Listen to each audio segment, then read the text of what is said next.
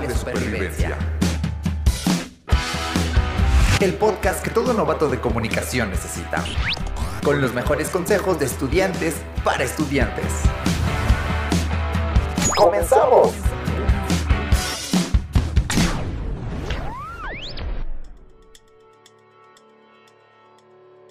Bienvenidos tutoradas, tutorados y tutorades a un nuevo episodio de TXP Manual de Supervivencia.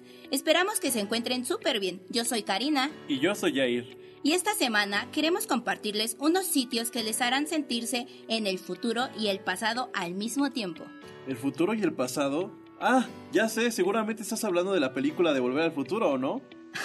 Para nada, Jair, pero estos sitios son muy interesantes igualmente, así que vamos allá. Cuéntame, Jair, ¿qué pensarías si te dijera que para ir a un museo y que para interactuar ahí no es necesario ir físicamente? Diría que a menos que haya sacado eso de alguna película, es mera ciencia ficción. De lo contrario, ¿cómo podría ir a un museo sin salir de mi casa? Pues eso se trata de nada menos y nada más que museos virtuales.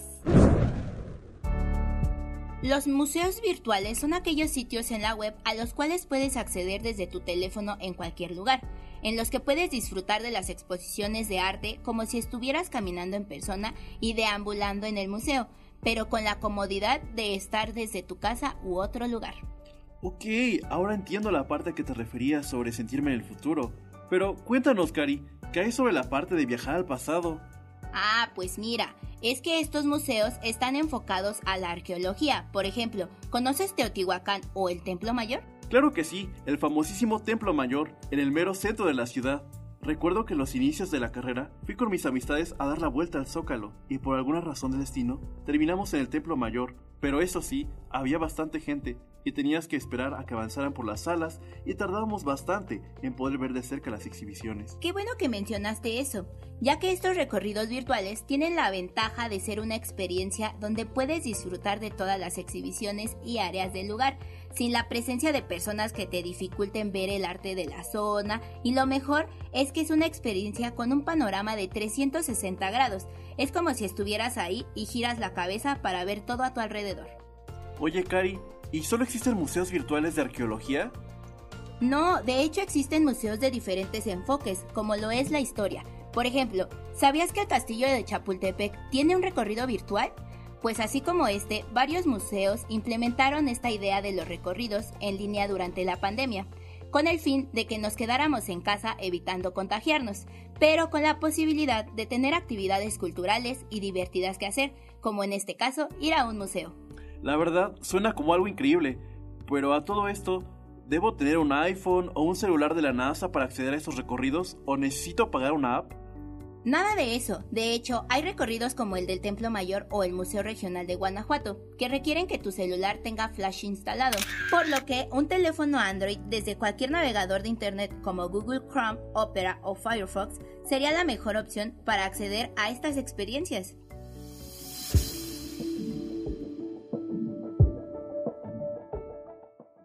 Oye, ¿y qué pasa con los iPhone? Para las, los y les tutorades que usan iPhone no hay ningún problema. Existen recorridos como el de Teotihuacán, Monte Albán y el Tajín, donde no existe ningún requisito tecnológico en cuanto a sistemas y se puede ver ya sea desde un Android o desde un iOS.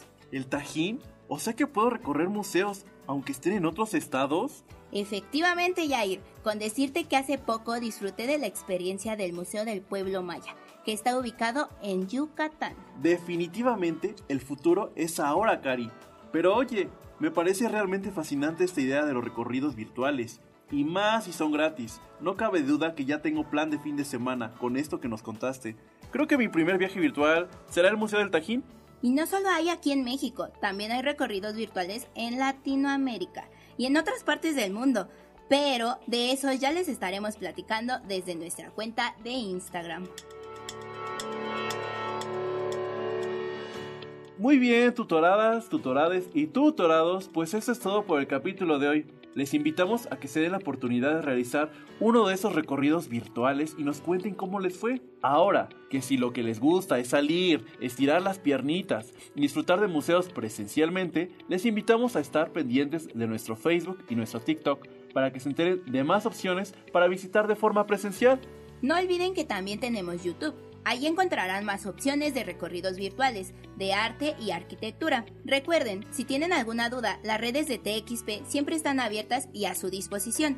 Nos pueden encontrar como arroba TXP-Acatlán. Yo soy Karina. Y yo soy Jair. Hasta, la, próxima.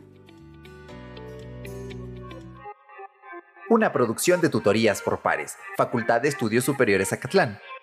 Universidad Nacional Autónoma de México.